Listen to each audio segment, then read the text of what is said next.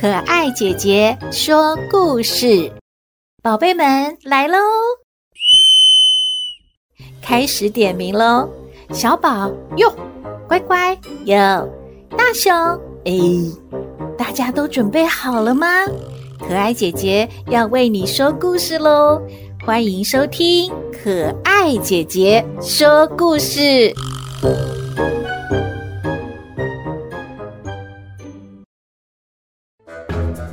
宝贝们，大家好啊！台湾的原住民每一族都有自己的传奇故事。今天要为大家说的是邵族的传奇故事。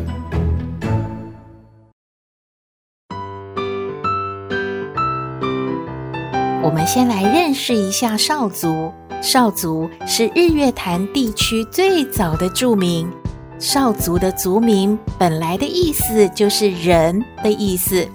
相传少族的祖先呐、在狩猎的时候，因为追逐一头白鹿，无意中呢发现富饶鱼虾的日月潭呢，于是呢全族啊就迁居到日月潭来定居了。现在可爱姐姐就为你说这个传奇故事《白鹿传说》。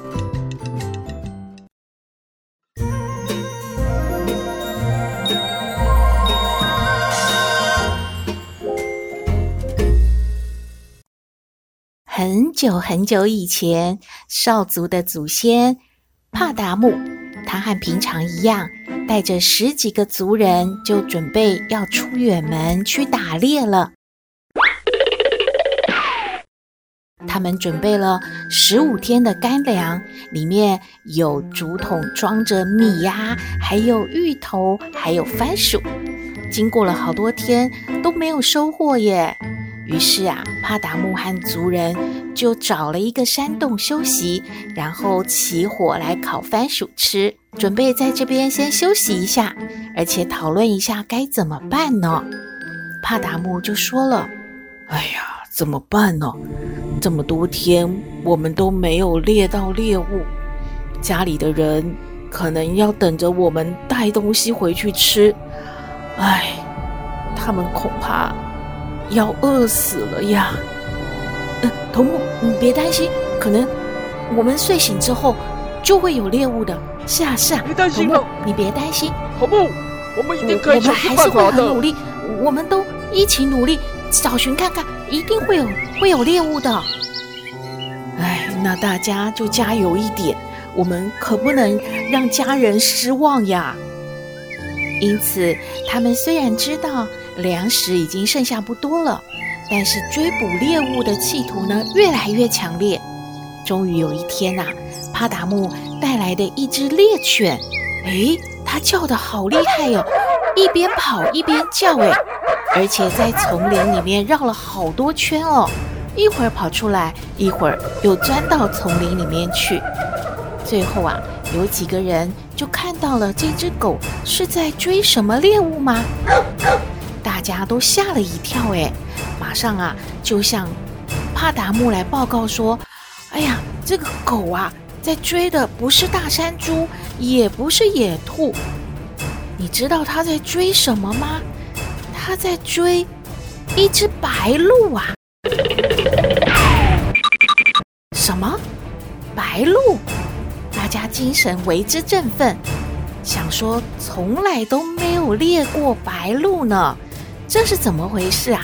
哇，这一只鹿啊，白白的，而且很大只，很肥呢，一定啊有很多的肉可以吃。于是大家就分头啊去追这只白鹿，可是连续追了好几天都没有找到哎。奇怪的是，这个猎犬呢一点都不累，还是不停的，一边闻啊，一边去找啊。然后有看到影子，就汪汪的大叫呢。帕达木和他的族人当然不甘心这么肥美的白鹿跑掉啊，于是啊，拿起弓箭还有刀，继续的追踪。只要是猎犬一叫，他们就跟着跑，一直跑到今天的南投县鱼池乡，终于啊，又看到白鹭的影子跑下山了。大家又一阵的猛追，远远看去，白鹭突然跳进了一条大河。这条河呢，就是今天的日月潭。而猎犬呢，在河岸呢，不停地狂叫。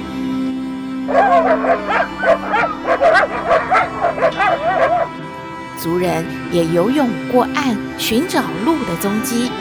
奇怪的是呢，完全找不到任何动物的脚印。哎，这个时候天色渐渐暗下来了，猎犬也累了，它也不想再追了，就到水边去喝水。大家呢也是又饥又渴，粮食也都吃光了，只好呢也跟着像猎犬一样到水边呢去喝一点水吧。哎，有的人呢顺便想想，哎呀，追得一身汗，下去啊泡泡水，冲冲水好了，免得啊好热。这个时候，他们泡在水中的脚边出现了许多怪鱼，哎，不但呐。不怕他们，而且呢，诶，大大小小的有几百尾耶！帕达木和族人已经很累了，可是看到这些鱼啊，是在啃我们的脚吗？这些鱼还敢来欺负我们？一生气之下，就拿起刀还有弓箭，向这些鱼群来刺杀。大家在饥饿之下，就想到，诶。这些鱼可不可以吃呢？因为它们一向是住在山上的，吃过山猪、兔子，还有枪肉、鸟肉、蛇肉，从来没有吃过鱼肉啊。他们害怕吃了这种东西会不会生病或是死掉呢？可是这些鱼已经死了，浮在水面，哎，肚子又好饿，那么。就把它们捞起来，到岸上生火烤鱼吧。帕达木就说：“呃，大家不要担心，我先来吃吃看。如果没有什么问题的话，我想大家是可以吃的。”于是帕达木就把烤熟的鱼拿起来吃了。大家就看着他吃。他说：“呃，味道。”很好哎，你们再等一下，看看我有没有什么问题。族人看着帕达木，没有什么状况啊。大家啊一直吞口水，觉得这个鱼好像挺不错的呢。吃吃看吧。于是啊，就开始吃这个烤鱼了，然后把吃不完的烤成鱼干，当做是干粮，也解决了回程食物的问题了。帕达木和族人回到家乡之后，就告诉村里面的人，他们发现一个有山有水，又有一种吃不完的大鱼啊、花草树木，非常漂亮的人间仙境。于是他们追逐白鹭，发现新天地的冒险故事就轰动了全村哦。日子一天一天的过去，帕达木真的好想念这个美丽的地方哦。于是他就决定带着家人一起到那个地方去移民呢。后来也有一百多人跟随着帕达木一起去。当初帕达木呢，沿途都有做记号，所以他们很容易的就找到了这个人间仙境。跟随而来的族人就推举发现新天地的帕达木为少族的第一代头目了。于是。